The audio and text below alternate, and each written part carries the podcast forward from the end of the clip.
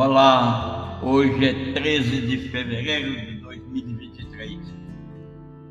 52 podcasts já foram colocados à sua disposição no ano de 2023. Eu tenho certeza que a série de podcasts chamada Memórias de Aula vai mudar a sua vida para muito melhor com facilidade. Hoje eu vou falar sobre a bússola da resiliência pessoal e profissional. Eu vou descrever sucintamente a bússola, a bússola da resiliência empresarial. Sucinto. Em outro podcast eu abordo a bússola empresarial. A bússola empresarial é uma rota com planejamento avançado, com excelência em portfólio de produtos e de atividade, com as orientações dadas ao mercado e a si mesmo, público interno e externo, personalizadas, com variáveis de, variáveis de financiamento e autofinanciamento, versatilidade no marketing, flexibilidade em logística, diversidade, diversidade ou diversidade de fornecedores e uma manufatura adaptável de acordo com o mercado. Agora, a bússola da resiliência pessoal, ela é mais complexa, até porque eu estou falando em mais detalhes sobre a resiliência pessoal e em outro podcast vou abordar a resiliência empresarial. A bússola da resiliência pessoal, ela pressupõe o controle pessoal sobre as respostas que o indivíduo dá a outras pessoas. Pense aqui, eu vou descrever uma pessoa protagonista, facilitadora, resiliente. Essa é a descrição. A pessoa protagonista, facilitadora, resiliente, ela tem um controle especial, um controle pessoal sobre as respostas que ela oferece às pessoas. Ela promove a interação, promove o aperfeiçoamento das relações. Nunca é diferente disso. Não é invasiva e nem sexista. É a comunicação, a resposta que vai promover a interação e o aperfeiçoamento e a proximidade e a sustentabilidade da relação pessoal. Agora, a pessoa protagonista facilitadora controle pessoal que ela tem sobre si mesma, esse é grande. Ela é determinada, ela tem uma consciência muito apegada, muito forte sobre ela e sobre o que ela pode. Ela tem visão de futuro, ela percebe com facilidade favores do século, ela tem uma confiança acima de qualquer suspeita. Ela é a pessoa própria, controlada em si, nunca menos do que isso, completamente controlada sobre si mesma. Agora, nas questões do controle pessoal, ainda voltado a, controle pessoal sobre resposta aos eventos que ela precisa usar a resiliência, ela é organizada e sempre concentrada para solucionar antecipadamente qualquer evento previsto ou previsível que por acaso se materializou. Antes de tudo, também eu quero recomendar isso que eu lhe disse, são as, as descrições relacionadas ao eixo, ao núcleo duro da pessoa resiliente, protagonista, facilitadora resiliente. Agora, junto com isso, nós temos que recomendar com força para obter protagonismo facilitador com, com resiliência, mergulhe fundo nas virtudes e nos seus valores. As virtudes, os valores e o propósito contribuem para você tomar decisão e decisão que se sustenta. Se você vai embarcar agora, como eu penso que sim, para se desenvolver protagonista facilitadora com resiliência, acorde seus, seus valores, as suas virtudes e o propósito que você tem para você, pois é isso que vai sustentar as decisões que tomar. Eu sei que saber o que é importante é uma coisa, né? Agora, agir é outra diferente. Saber que é importante, todos nós podemos até saber como você sabe agora. Nem sempre o saber se alinha com o fazer. E a resiliência também está nisso. o protagonismo facilitador com resiliência, ele precisa estar alinhado com o fazer, levantar masmorras aos vícios e templos às virtudes, aos valores e o propósito. Nunca fique no piloto automático em um momento em que você deve estar se conectando com seus valores. Pense bem. Para desenvolver o protagonismo facilitador com resiliência, é também preciso comprometimento com treinamento de resiliência para que possa ver as mudanças positivas que acontecem na sua vida e na vida de quem abraça o protagonismo facilitador. Por exemplo, só, só porque estamos vivendo um momento que pede para sermos resilientes, não significa que nos tornamos resilientes por padrão. Infelizmente, pode ser útil pensar assim, com dedicação e entusiasmo. Entretanto, não se trata apenas de quanto tempo ou quanto você treina, não se trata de treinar até a exaustão, é sobre treinar com intenção. É a sua mentalidade que tem um grande papel a desempenhar quando é, trata de se tornar protagonista, facilitador, resiliente. Nunca ninguém alcança uma mudança de longo prazo sem compromisso. Simplesmente marcar a caixa, digamos ali, vou começar a fazer Esquece. É preciso pensar em um treinamento regular, rigoroso. Pense no seu trabalho como um treinamento cruzado, para forçar um pouco mais os limites da zona de conforto. Aqui, de agora em diante, vou passar algumas abordagens a serem consideradas ao se envolver no treinamento de resiliência que eu ofereço e que qualquer outro que ofereça treinamento de resiliência menos enfaticamente nessas direções, pode pensar que vai demorar muito mais, talvez nem chegue a se tornar resiliente.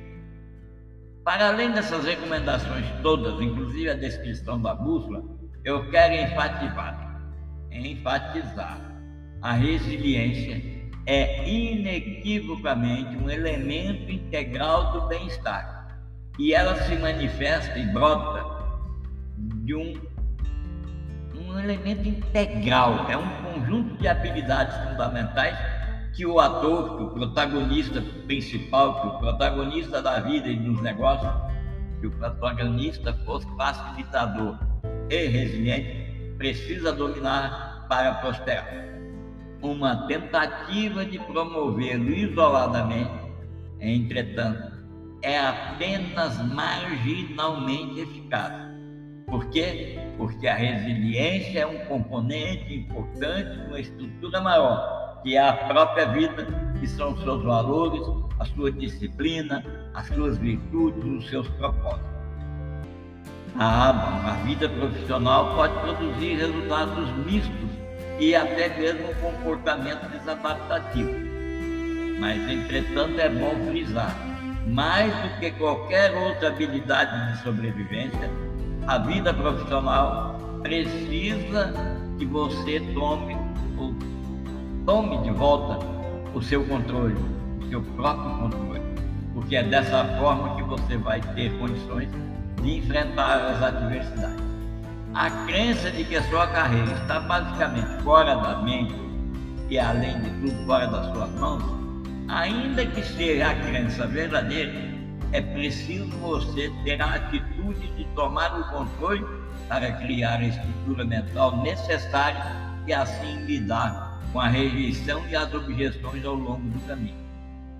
Essas conclusões que eu acabei de dizer aqui, afirmando que, por exemplo, todas as pessoas têm a crença de que eh, a carreira e a atividade dela está fora das mãos, essas conclusões estão justificadas, embora possam conhecer essa história de como dizer assim, nem todo mundo é igual.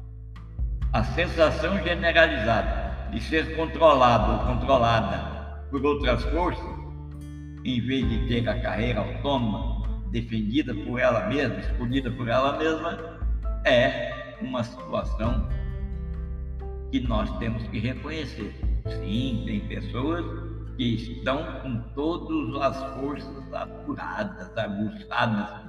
E a bússola moral da resiliência é só mostrar de onde ela vai tirar os insumos de dentro dela mesma.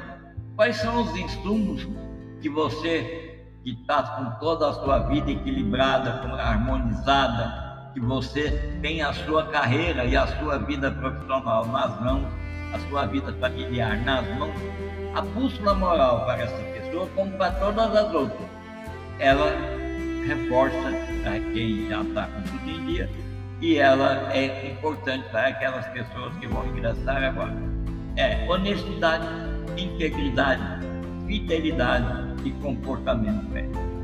Estes quatro comportamentos usados e vivenciados compartilhadamente, simultaneamente, vão contribuir para você navegar na direção da virtude e da resiliência, não vão importar quão turbulenta seja a jornada da sua vida. A honestidade, integridade, fidelidade e comportamento ético tendem sempre, anote, a remover o risco de negócios e de relacionamentos pessoais deficientes. São os componentes da previsibilidade interpessoal. Previsibilidade gera segurança e a segurança promove a confiabilidade. Quando você lida com negócios ou relacionamentos pessoais, os outros nunca terão que se preocupar com quem é que protege aquela relação? Porque as suas costas, quando lida com a pessoa protagonista, facilitadora, resiliente em 100% das, das questões morais que formalizam o ato de ser resiliente, as suas costas nunca vão estar em perigo. É uma coisa incrível acontece quando você é percebido como confiável. Instantaneamente você receberá mais e mais responsabilidade, que leva mais e mais oportunidades, você vai ter ao lado pessoas comprometidas com o bem comum, com o seu bem e levando cada vez mais oportunidades. Então vamos falar um pouco sobre cada uma dessas questões. Honestidade, fidelidade, comportamento ético, integridade. Ah, vamos lá a honestidade pode ser considerada sempre genuína. O que é a honestidade genuína? É a ausência de engano, fraude ou deturpação deliberada. Ponto pacífico. O que é fidelidade? O que é integridade?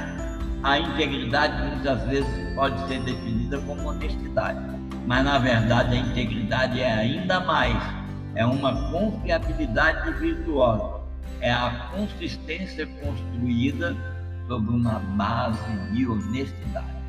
A integridade pode ser pensada como incorruptibilidade, como confiável, como sinceridade intransigente. Vou dizer aqui para vocês o que eu colhi de Warren Buffett, que na ocasião ainda era um dos homens mais ricos do mundo. Ele construiu todo o império dele a partir do começo, que era relativamente modesto. Pois bem, o que, que ele dizia? Ele dizia o seguinte sobre a integridade: leva-se 20 anos para construir uma reputação e 5 minutos para arruiná-la. Se você pensar sobre isso, tenho certeza que fará as coisas de maneira diferente. Esse era o lema dele. E do ponto de vista organizacional, ele sempre dizia: ao procurar pessoas para contratar, você procura três qualidades nela: integridade, inteligência e energia. E se elas não tiverem o primeiro, os outros dois vão te matar. Pense bem o valor que é dado à integridade nos negócios e na vida. Ponto.